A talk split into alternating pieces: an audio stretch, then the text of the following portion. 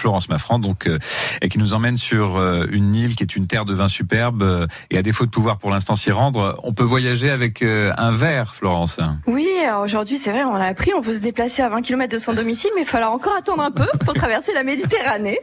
Alors j'avais quand même envie de vous apporter un petit air de vacances en vous parlant de Corse. La Corse est l'île la plus élevée de la Méditerranée, hormis les plaines du littoral est. 55% des surfaces viticoles se trouvent à plus de 400 mètres d'altitude. Les vignes sont plantées sur le flanc des montagnes, face à la mer. La Corse bénéficie, ça semble évident, d'un climat méditerranéen.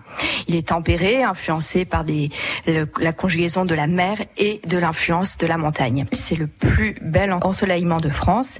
On va y retrouver une douceur estivale extrêmement favorable à la qualité du vin. Euh, la phase de maturation du raisin, il y est 10 à 15 fois plus longue que celle des régions de climat continental comme la Bourgogne ou la Champagne par exemple. Les vents peuvent être violents tels que le Mistral de Provence, le Libeccio de Gibraltar ou encore la Tramontane, le Sirocco. Ces vents régionaux et réguliers jouent un rôle régulateur et assainissant qui permet de limiter euh, les traitements phytosanitaires. Donc c'est extrêmement intéressant. En Corse, on va trouver quatre types de terroirs. À l'ouest, du granit, sur les reliefs alpins, des schistes, euh, des calcaires argileux au nord-ouest et euh, des sols d'alluvion au sud et sur la côte orientale. Euh, cette grande diversité géologique de la Corse va nous offrir ainsi une grande multitude de vins différents. Un petit peu d'histoire sur la Corse. L'histoire de la vigne en Corse est intimement liée à celle de la Méditerranée.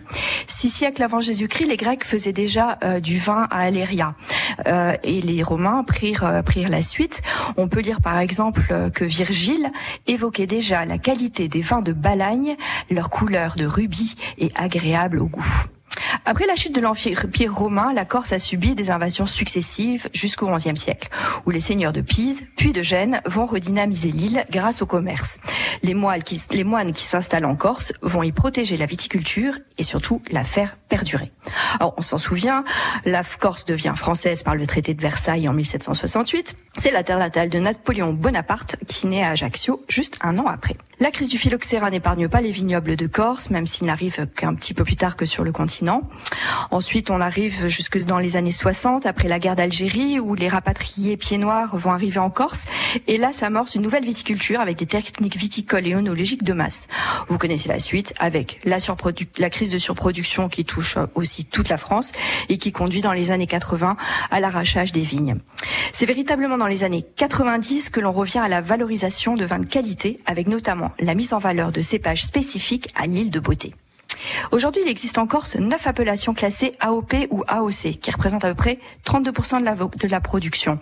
On va trouver deux appellations de type cru, Ajaccio et Patrimonio, une appellation de type régional appelée vin de Corse, le muscat du Cap Corse en appellation vin doux naturel, et puis cinq appellations de type village, Calvi, Sartène, Figari, Porto Vecchio ou encore Coteau du Cap Corse.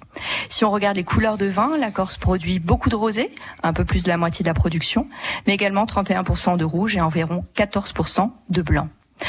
La, la Corse surtout compte plus de 30 cépages autochtones. C'est aujourd'hui la tendance. On a euh, la tendance des, vignerons qui abandonnent de plus en plus les cépages internationaux pour renforcer cet effet terroir. Par exemple, euh, si on cite quelques cépages, on va pas euh, tous les citer, Florence. Hein. Je vais juste, ils sont compliqués, mais je vais en choisir trois. Tenez, allez. Très vite. Allez, en rouge, on aurait le nieluchu. Euh, c'est intéressant parce que si en langue corse, en fait, ça veut dire, si nielou veut dire noir, dur, sombre. C'est le cépage roi dans, le nord au, niveau de Patrimonio.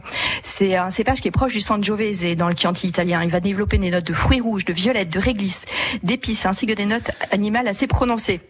Ça va donner des vins corsés et charpentés qui se prêtent assez bien à l'élevage en barrique. Allez, un deuxième. Le scarsalérello. Je sais pas non plus c'est facile, hein, ces prononciations. Je fais au mieux. Mais là aussi, c'est un mot corse à l'origine qui signifie littéralement raisin qui éclate sous la dent. Sa peau est épaisse et il contient beaucoup de joues. Enfin, c'est tout simplement l'explication. C'est le cépage qui est dominant plutôt au sud, vers Ajaccio et Sartène. Et on dit que c'est un cépage plus féminin, qui offre des vins plus légers, des arômes de fruits rouges, des notes poivrées, d'épices, des fleurs de maquis, parce qu'il faut pas oublier en Corse aussi. L'influence du maquis est importante.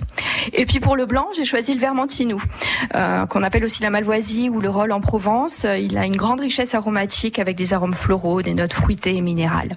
Donc pour résumer, les vins de Corse peuvent être intenses, floraux, délicats, moelleux, ronds et charnus, avec des notes minérales marquées, une grande variété.